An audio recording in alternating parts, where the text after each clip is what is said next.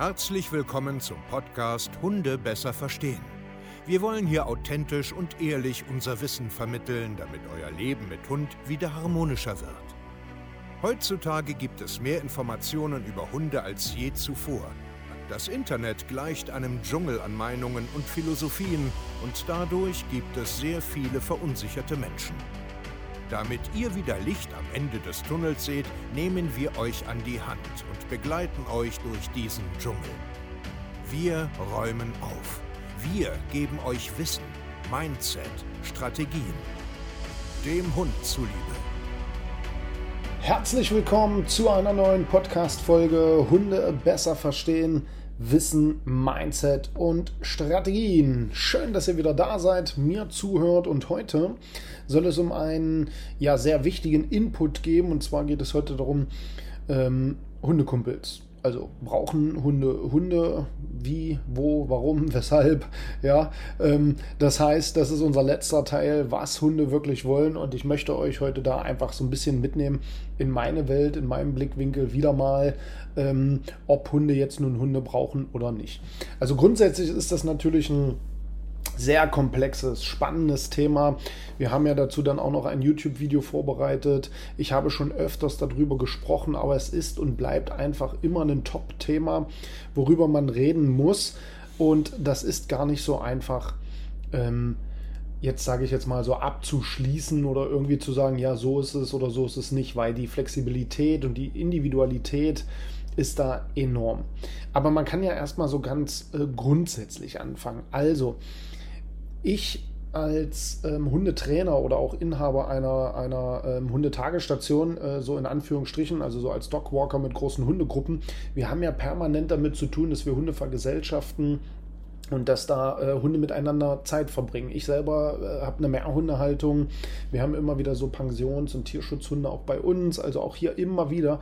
Wir sind ja fortlaufend damit beschäftigt, Hunde untereinander zu sehen, zu beobachten, mit ihnen zu leben. Und deshalb könnt ihr an der Stelle uns schon mal vertrauen, dass wir keinen Blödsinn erzählen, weil wir halt ja seit jetzt schon äh, zehn Jahren äh, in diesem ähm, Metier uns rumtummeln und einfach da massenhaft an Erfahrung haben. Also massenhaft ist wirklich das richtige Wort.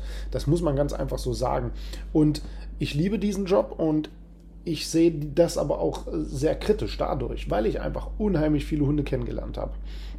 Grundsätzlich Nummer eins: Hunde sind soziale Lebewesen, die sich in den letzten Jahrzehnten natürlich immer mehr dem Menschen anpassen. Das muss man einfach so zugeben.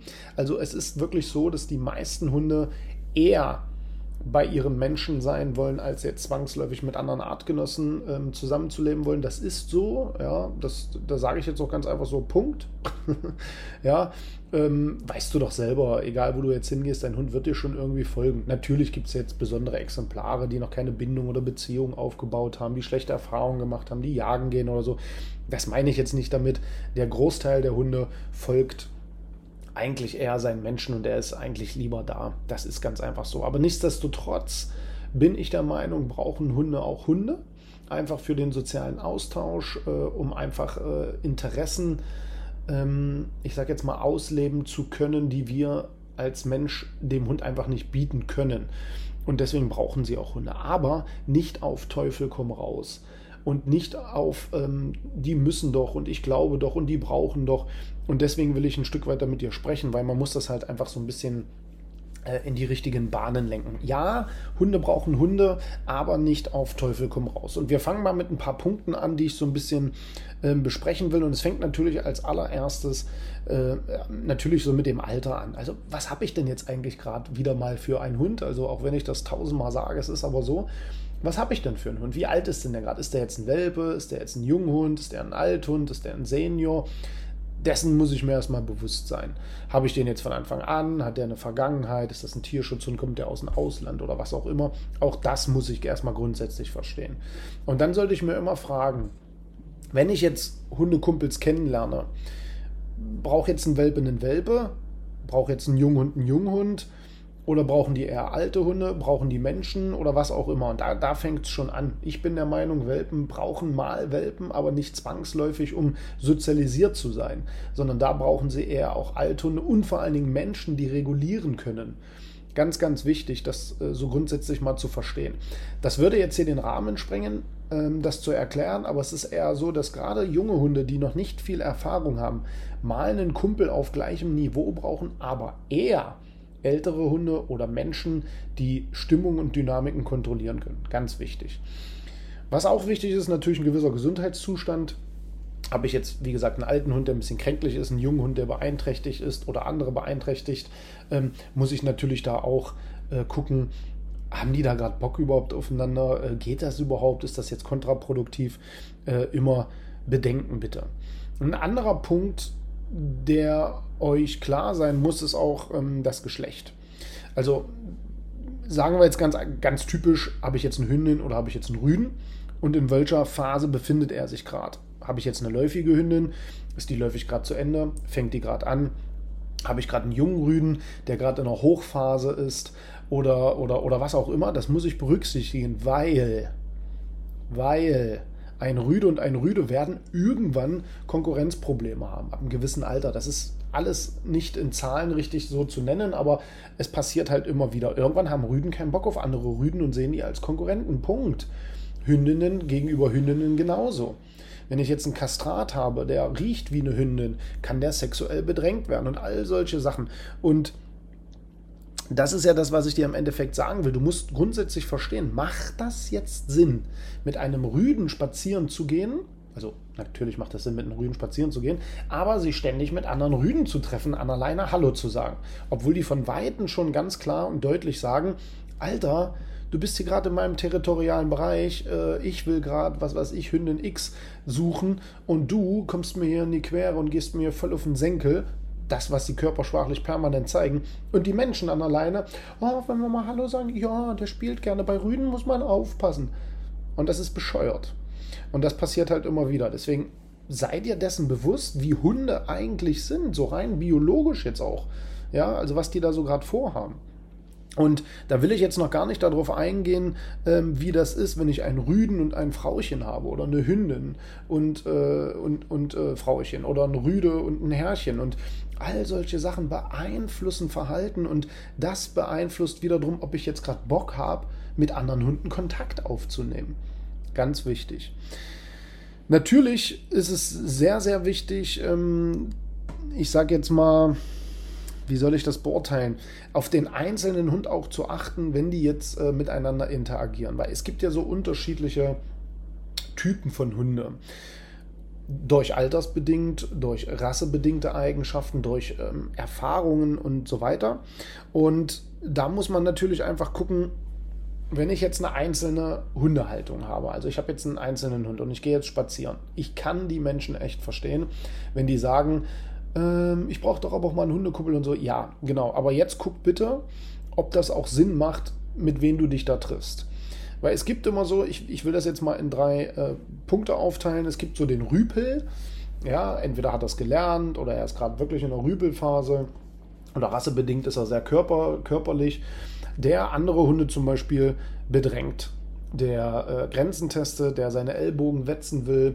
Vielleicht ist er aber auch sexual motiviert, ein Rüde, der Mädels permanent am Geschlechtsteil ähm, kontrolliert und immer rumgockelt und imponiert und so. Und das nervt aber den anderen. Da kommen wir jetzt so zum zweiten Hund, äh, diesen äh, sogenannten Angsthasen, der immer gar keinen Bock darauf hat, sich hinter Menschen versteckt, Abschnappattackenzeit, sich unwohl fühlt. Und das musst du erkennen. Du musst einfach schauen, macht das überhaupt Sinn, was hier los ist? Ja, wenn du nämlich deinen Hund ständig in, in, ähm, Zwangsvergesellschaftung schickst, wo er sich unwohl fühlt oder auch der Rüpel ist und sich immer stärker hochpusht, hast du irgendwann ein Problem. Und deswegen ist am besten immer die dritte Variante, so diese Neutralität, wenn Hunde sich kurz begrüßen, vielleicht so ein ansatzweise ein kleines Spielchen zeigen und dann eigentlich eher ähm, ihre Interessen weiter verfolgen, so ein bisschen mit Schnuppern und so. Jetzt kommt mal kurz wieder ein kleines äh, Spielchen rein, so ein paar Minütchen und dann ist auch wieder gut. Und ihr seht schon, das ist so komplex, da kann man äh, ein Buch drüber schreiben tatsächlich. Und ähm, deswegen will ich euch das bloß so ansatzweise mitgeben. Denkt drüber nach, wen habt ihr da? Habt ihr den Rüpel, der den ganzen Tag äh, andere bedrängt und auf den Sack geht und ständig ähm, nervt? Habt ihr vielleicht jetzt mit der Konstellation zwei Rüpel, die sich jetzt vielleicht richtig hoch pushen, die jetzt richtig Gas geben? Oder habt ihr den Hund, der eher bedrängt wird, der eigentlich eher seine Ruhe will und so weiter und so fort? Ja? Habt ihr einen Rüden, der sexual motiviert ist?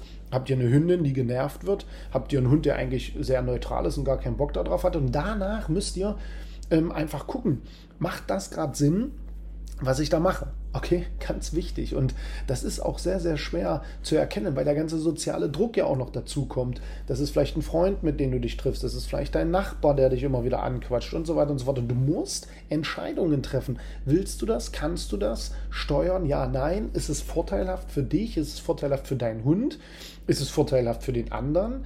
Ja, respektierst du auch das Gegenüber? Ganz, ganz, ganz wichtig. Und ihr seht schon, es ist mega komplex und deswegen ist es auch so, dass wir viele Menschen da begleiten und immer wieder erklären, was da eigentlich los ist und was da passiert. Nehmen wir mal noch ein anderes Beispiel.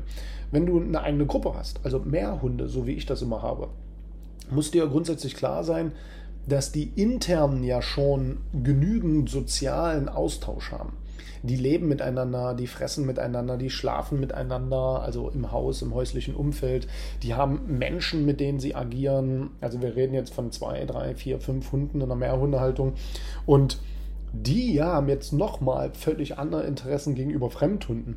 Da hast du einen viel höheren Faktor ähm, des territorialen Bereiches, also das Schützen der eigenen Gruppe, das Schützen des Grundstückes. Und da hast du Gruppendynamiken, die extrem ähm, anders sind, als wenn ich einen Hund habe.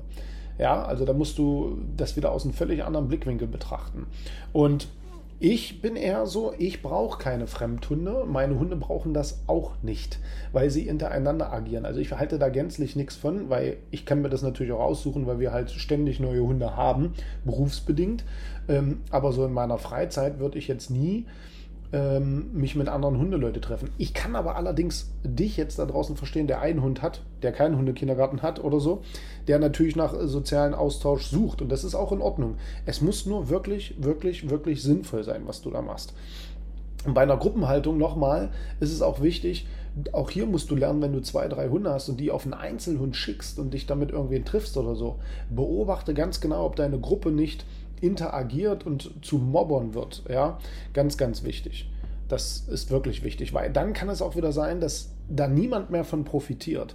Und das ist das, was ich dir am Ende jetzt auch mitgeben will. Wenn du Hundekontakte suchst, müssen das positive Hundekontakte sein, aber nicht nur für dich oder nicht nur für deinen Hund, also für dich in Bezug auf, oh ja, mein Hund ist jetzt ausgelastet, spielt schön, ich kann hier einen schönen Schnack halten und was die da machen, ist mir egal, Hauptsache der Hund ist nachher müde. Das ist egoistisch und das ist respektlos deinem Hund und deinem Umfeld gegenüber. Und deswegen such positive Erfahrungen für dich, für deinen Hund und für den oder diejenigen, mit denen du dich triffst dass alle davon profitieren, dass die Rüpel gebremst werden, dass die kleinen Angsthäschen ein bisschen äh, geschützt und äh, gelockert werden, dass die, die neutral sein wollen, auch neutral bleiben dürfen und nicht ständig genervt werden. Und vor allen Dingen, dass die Menschen äh, als Regulationsfaktor, also ständig regulieren, das auch managen und die Hunde das eben nicht alleine machen müssen, ist ein ganz, ganz großer Punkt, dass Hunde von anderen Hunden nachher auch profitieren können und dass sie das genießen können, dass sie zusammen Abenteuer machen können, dass sie Zeit verbringen können und mit einem guten Gefühl auch wieder nach Hause gehen. Und natürlich ist das auch regional bedingt. Wohne ich jetzt auf dem Dorf, und treffe so gut wie nie Hunde, könnte das ein riesen Highlight sein. Oder wohne ich in einer Stadt, wo ich permanent irgendwelche Hundekontakte habe. Da muss man sich natürlich ein Stück weit anpassen an der, an der Region. Aber Hunde sind unsere besten Lehrer. Die sind so anpassungsfähig. Das können wir auch. Wir müssen uns nur ein Stück weiter darauf einlassen. Ja, ich finde, Hunde brauchen Hunde aber nicht auf Teufel komm raus. Es gibt so viele Faktoren, die da beachtet werden müssen. Und vielleicht kannst du ja mal einen Kommentar da lassen, einfach mal so, wie du das handhabst. Ja, schreib uns doch äh, auch auf YouTube, auf Instagram eine E-Mail, die wir hier unten in den Links reinpacken. Schreib uns eine Nachricht, äh, einfach, was weiß ich, bei Instagram oder wo auch immer. Und wenn du eine richtige Beleitung, Begleitung, Herrgott nochmal, Wenn du eine richtige Begleitung in diesem Bereich gerade haben willst, weil du das nicht einschätzen kannst, weil du nicht weißt, ob das hier alles sinnvoll ist, was du machst mit deinem Hund, ob du ihn vielleicht stresst, er dadurch leinenaggressiv geworden ist, bist du hier bei uns richtig. Und du kannst jetzt auf www.hundetrainer-stevekeier.de gehen und bewirbst dich hier bei uns zu einem kostenlosen Beratungsgespräch und wir helfen dir dann und zeigen dir den Weg, wie du da wieder rauskommst. Oder wir sagen dir auch, du, wir sind die Falschen. Ja, deswegen ist es auch kostenlos. Wir würden dir gerne helfen, damit auch du ein harmonisches Leben hast und deinem Hund die richtigen Hunde präsentierst. Also schreib uns und wir hören uns zur nächsten Podcast-Folge. Euer Steve, macht's gut und ciao!